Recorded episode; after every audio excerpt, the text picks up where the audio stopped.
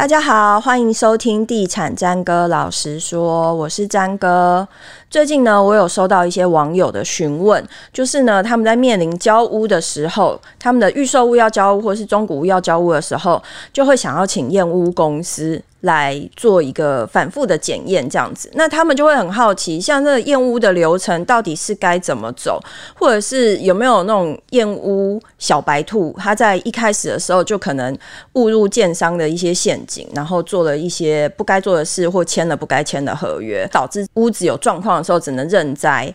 今天呢，我们邀请到专家燕屋专家来帮，就是广大的网友来解答这些疑惑。欢迎乐居燕屋部总监 Ken。大家好，我是 Ken。好，Ken 其实。应该验过的房子比我们吃过的米还多，有吗？是，呃，乐居燕屋因为大概成立两年左右，嗯、那目前呃验过的房子大概超过三千间，哇，对，所以有一定的数量，嗯、然后再加上因为我们是透过系统的方式来进行，嗯，所以在现场如果发现一些可以改正的，我们把它收集反馈回来，来调整我们的系统，嗯哼，让验的人他可以去执行一个最有效的检验，这样。诶、欸，那我个人问一个很八卦的问题，像这个燕屋啊，你有验过就是问题最多的案子，它大概会被你验出有多少的缺失吗？好，这个问题其实大家会很关心，嗯、会不会有个案它问题很多？对对，那其实呃，一个案子来讲，它会和它的频数有关，嗯，频数比较大，它相对检验的项目会比较多，空间比较多，嗯，那平均来讲，我们一个案子差不多是五十几个缺失，好，这个是听起来还好，对，缺。嗯缺失的数量大概五十几个，嗯，那实际上有碰到状况比较多的，大概会到两倍，超到一百个左右，一百多个。对，因为我之前有看过，就是爆料公社，应该是爆料公社吧，有分享过一个照片，就是民众验屋之后，全部几乎被贴满了那个是醒目的标签，这样子。他这样数一数，他说有好几，就是有到好几百个，是是是。对，我觉得那有点夸张。这个所以不是所有的房子都是会这样。对，因为、嗯、呃，这也和整个产业有关。嗯，我们自己在做的时候，我们就发现，其实大部分的验屋公司，它都是以找缺失为目标。嗯，也就是说，消费者也不懂，嗯、你好像贴很多，贴越多越厉害，这样就代表他钱花的很值得。对，对啊，但是我们如果回过头来想，一个验屋的过程，最重要的其实是。你发现问题，而且问题有被解决。嗯，嗯，那我们从初始在设定的时候，我们其实把缺失分成三个类别。嗯，一个是所谓的功能性，嗯、一个是品质，然后还有一个所谓的是美观。嗯，功能性，举个例子，就像排水孔它堵塞，嗯、水没办法下去，是它失去功能。是，那品质就像我们铝门窗，它的功能可以，但是它撞凹了。嗯，那这个东西它可能。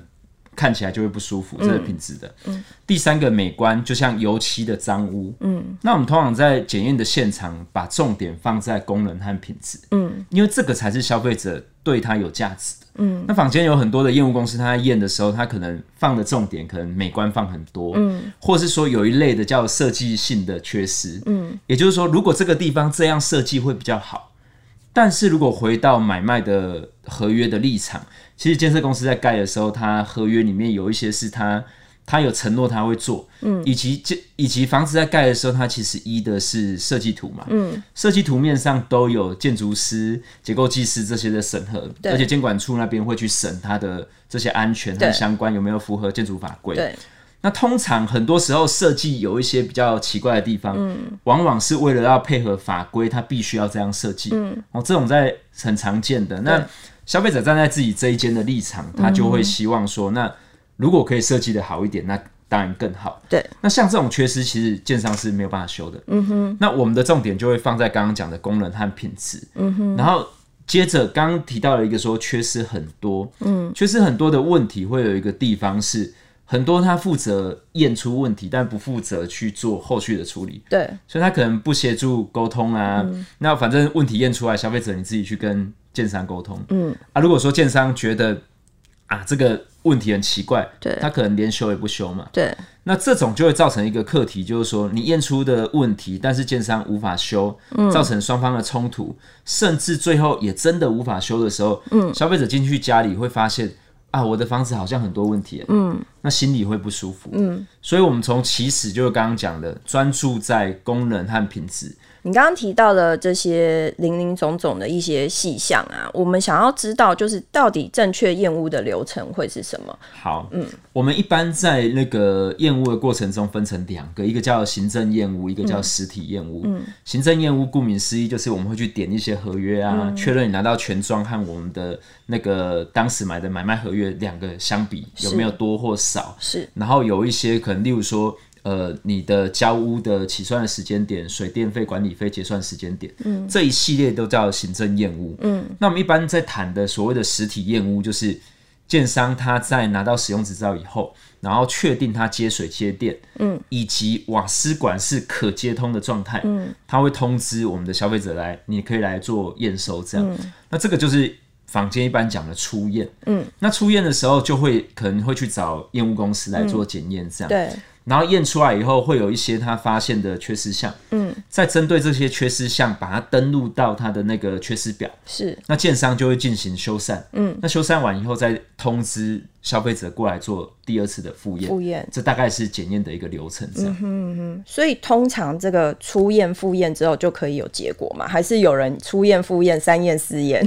我们其实有听过到八九验的，嗯，嗯，也有这种这种问题，通常是发生在建商还是消费者自己不放心？我觉得两者都有。嗯，通常在修复的过程中，它有三种处理的方式。嗯，第一个叫做解约。嗯，好，那通常要重大瑕疵，像辐射的这种才有办法。可是现在应该比较少了，现在很少。嗯，好，那。第二个就是所谓的修缮补偿，嗯、他帮你修好，就是我们常见在验屋里面修好啊，他你过来做复验。嗯、第三种叫减价，嗯、就是说啊，我也不想修了，嗯、我赔你一个钱，让、啊、你自己修。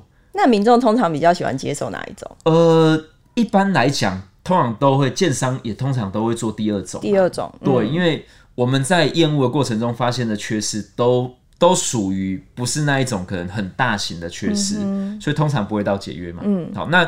至于那个修缮或是减价，因为它本来建商它就会有它的营造商和包包商来处理，他们会有保固，嗯，所以那个本来就是他已经付过钱的，所以他请他来修，在他的利益上也比较合理，这样。嗯哼，因为我有听过有一个豪宅客说，他为了交屋他的房子，也是耗费了大概五个月到半年的时间，跟建商来回，对。然后建商也是就是一直不断的在帮他修缮到他想要的样子，是。是也没有说要还钱给他，对，没错，嗯、因为他已经，你可以想象他已经付完钱了嘛，嗯，那本来就包商要对他负责啊，对对，对，那当然建商会有一个比较在意的是，如果交屋拉长，嗯，那个回款的问题啊，对对，对，那这个是建商比较在意的，嗯哼，对，好，那比方说在这个漏漏等的流程里面啊，你要不要提醒民众说？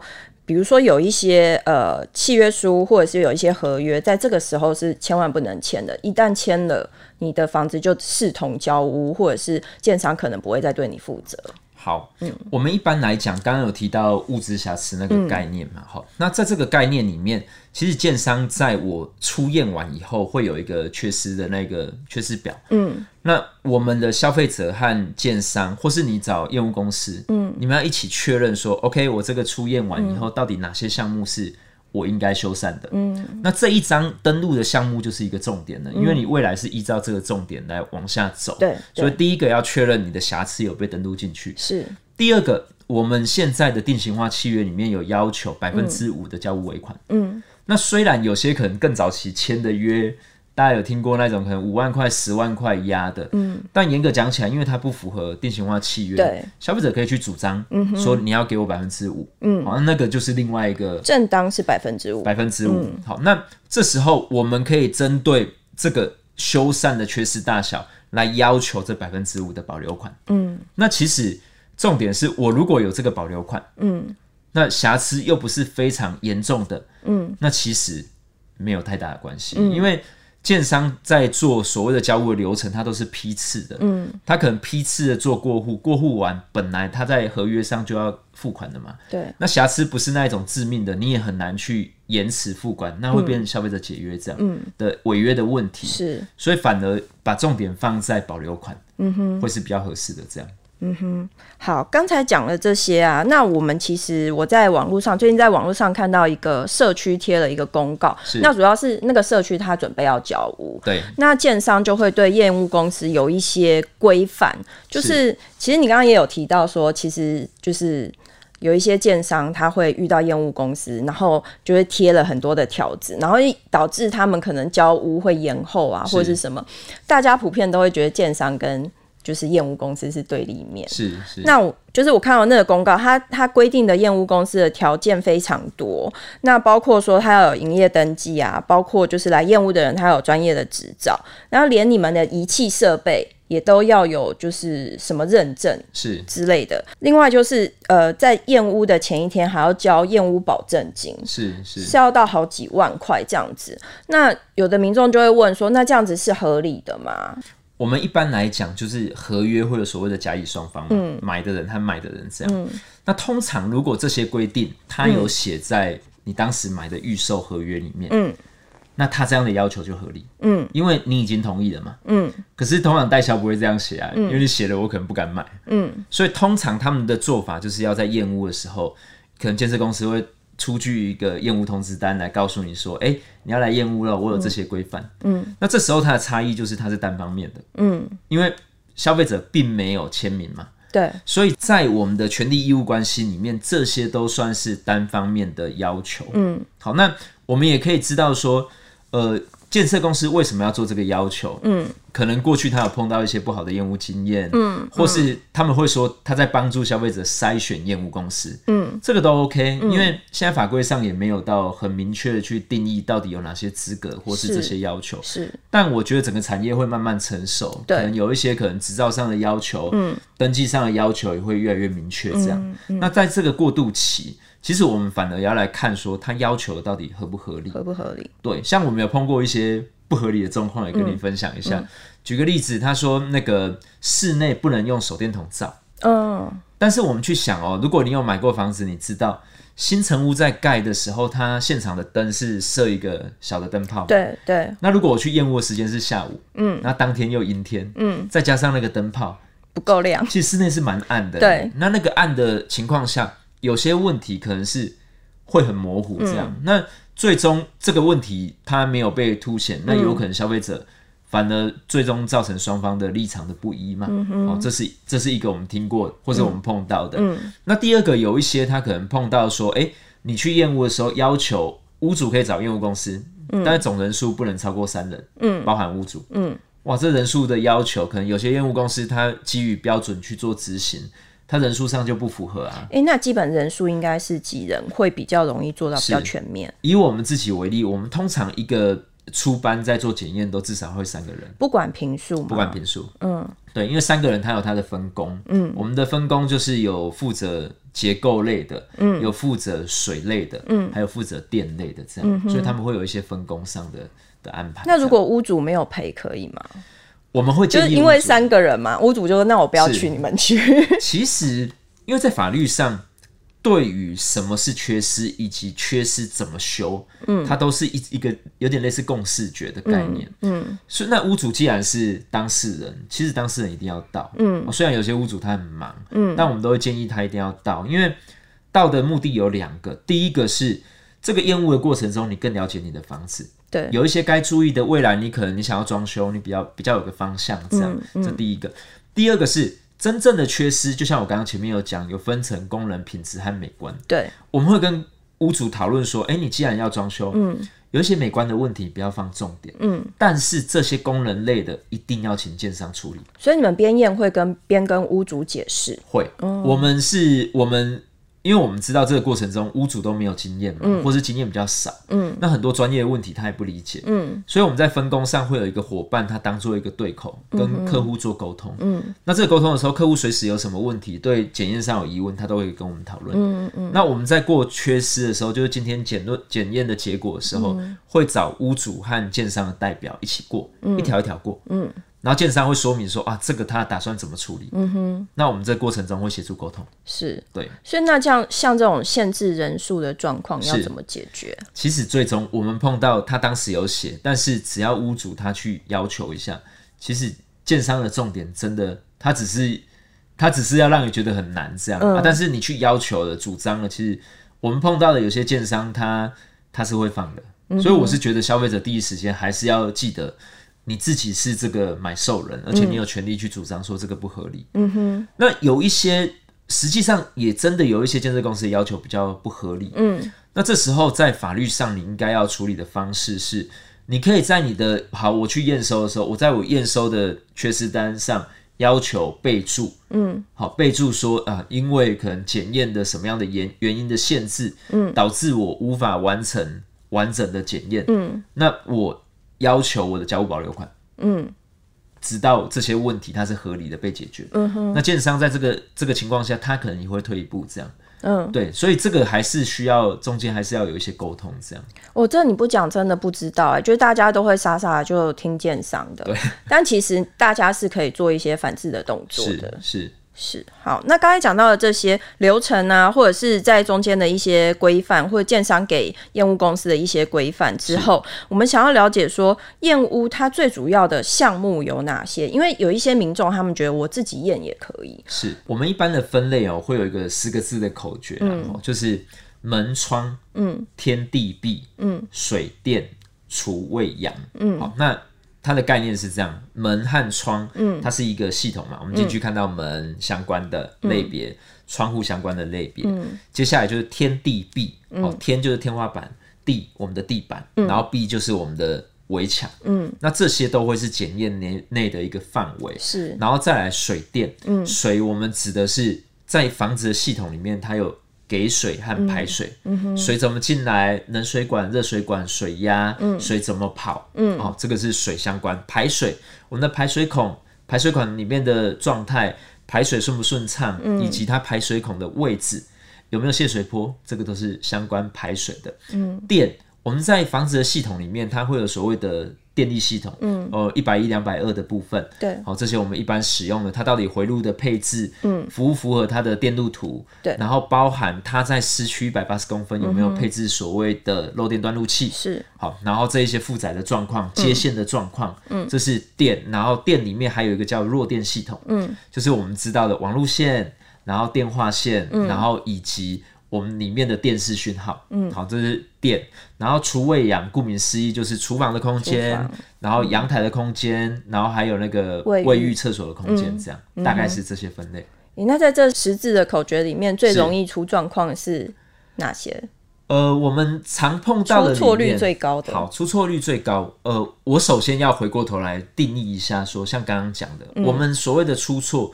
我觉得应该是要对消费者比较重要的项目，嗯、所以我我只提所谓的那一个叫做功能性的。嗯，好。那功能性的里面比较常见的，例如我们的排水孔堵塞。嗯，好，因为那个是工法的关系，它在装管的时候，有些后面的工序，它会把一些可能是混凝土啊或者石块倒到那个水管里面。哦嗯、那那个我们在现场验的时候，其实消费者他自己灌水，水会通哦。嗯，可是。那个久了以后，因为里面有堵塞，它有可能会卡东西，比较容易会堵起来。这样，嗯、好，这个是水管的。那你们通常是怎么验？呃，你需要透过仪器用内视镜，要伸到那个存水弯，哦、像肠胃管像肠胃管，对，哦、没错。嗯、那这个就是呃排水管的部分，然后再来是有一些防水胶条或者是矽利康，嗯，好，它通常在例如说我们的那个卫浴的干湿分离的地方，嗯、它没有弄好的时候。其实你洗澡的时候会渗水出来，嗯，或是说门槛门槛的位置它没有处理好，嗯、那个地方久了也会渗水，嗯，或是说像门窗的那个吸力康，它也会常常会有这个状况，这样，嗯、好，这个是第二个胶条或是吸吸力康，嗯，然后再来会有碰到的状况，例如说窗户的四十五度角裂痕，嗯，那这个我们在做洒水测试的时候，有时候它的裂痕在，它会产生渗水的状况，嗯，好，那。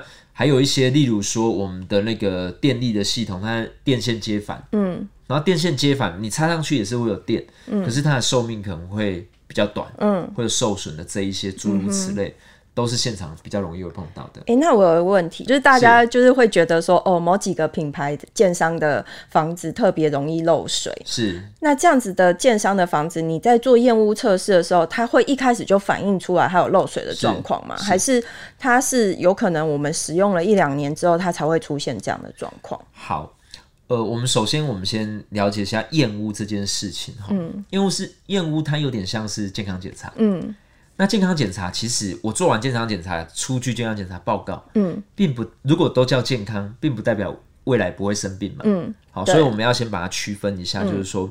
在这个房屋的检验的过程中，嗯、它有它的局限性和时间性。嗯，嗯那那再来是它的空间性。嗯，我们通常检验都是我室内空间。嗯，所以从它的计价逻辑里面，它会讲说，例如说主建物、阳、嗯、台空间，嗯，它来计算它的收费。是，所以通常不包含公共空间嘛。对，好，那所以空间上它是属于我这个平面的室内，然后再加上我们的楼上楼下，其实常见的，例如说。水管，嗯，楼上淹水会影响到我这一层的天花板，嗯，我这层的淹水会影响到楼下的天花板，嗯，可是你很少看到建商会同意你说你可以到楼上和楼下看啊，对，对，这个因为可能有私有空间的问题，嗯，对，那所以它的检验是有限的，嗯，好，那这第一个啊，第二个是房子在使用的过程中，它会。随着住户同时使用，例如说有一些共管的问题是要所有住户一起用水才会发现呢、啊。嗯，嗯好，那第三个就是说时间的问题，它有可能会碰到台风、嗯、地震，嗯，原本没问题的地方，它慢慢会出现问题。好，那所以在这个情况下，通常在以前没有业务公司的时候，其实建商也发展出一个逻辑嘛，就是所谓的保固。嗯。好，有些问题我在交屋的过程中我发现了，嗯，那他及早处理，嗯，但有些问题要使用后才会知道，对，那我透过保固来做处理，这样，嗯，所以消费者也不能说，哎、欸，你我你我在验屋的时候明明就没有问题，是那是不是验屋公司没给我验好？这种问题是不可以拿来归咎的。应该说要要看那个缺失的状况是什么。嗯、如果说那个缺失我们一看就是。很明显，而且从证据上看得出来，嗯，的确是业务公司没有处理好，嗯，那业务公司它还是有专业上有它相对的责任呐、啊。嗯、但是如果有一些问题，它其实我在检验的过程中，我也有实际的操作，嗯，那操作的方式也是合理，也照标准流程来做，嗯，那当时的检验的问题，或是有一些照片的识别，也可以看得出来当时是没有问题，嗯，那更倾向于它可能是偏向于使用后产生的，嗯，对，因为你们其实也。的确是背负人家的新房子的责任，是，对啊，应该还是会有消费者在事后跑来跟你们讲说，哎、欸，这东西怎么会这样？会，然后你们没有验出来之类的。欸、其实有一定的比例，因为你看，像我们这两年验了三千间，嗯，那个数量其实是蛮多，而且每一个房子其实一个房子我们在检验的时候，嗯，差不多会有平均会有三百多项，嗯，所以你就想象我们这两年大概验了一百万个。检验点哦，一百、uh huh. 万个检验点，一定会有一些可能，可能我检验的时候他没问题，后来有问题，嗯、或是我真的在当时执行的人他没有执行到位，有疏失。但基于我们的立场，因为我们是品牌方，嗯、我们会愿意去协助消费者。来做后续的处理。是是，对。好，那最后一个问题就是，刚刚林英总讲这么多验屋的流程，民众到底建不建议他自己验屋？我觉得之前有个朋友验屋，他就拿了弹珠就去了。是是是，我觉得这个问题哈，它蛮有趣的。嗯，就是说到底能不能自己验屋？嗯，可以。嗯，但我觉得我们需要先做一件事情，就是我们要首先要调整一下自己的预期。嗯，也就是说你自己验。一定和专业来验，它是有差距，而且差距还不小。对，对哦，原因是因为房屋它的它的这个验屋的这个能力的养成，它需要足够多的经验，嗯，和好的流程，嗯，那这个东西好像不是一般的，一般你去看完说，可能房间有一些验屋检查表，你就可以操作，嗯，因为你操作了，你去操作，你碰到一个状况，我举个例子，例如说我们验地板空心，嗯。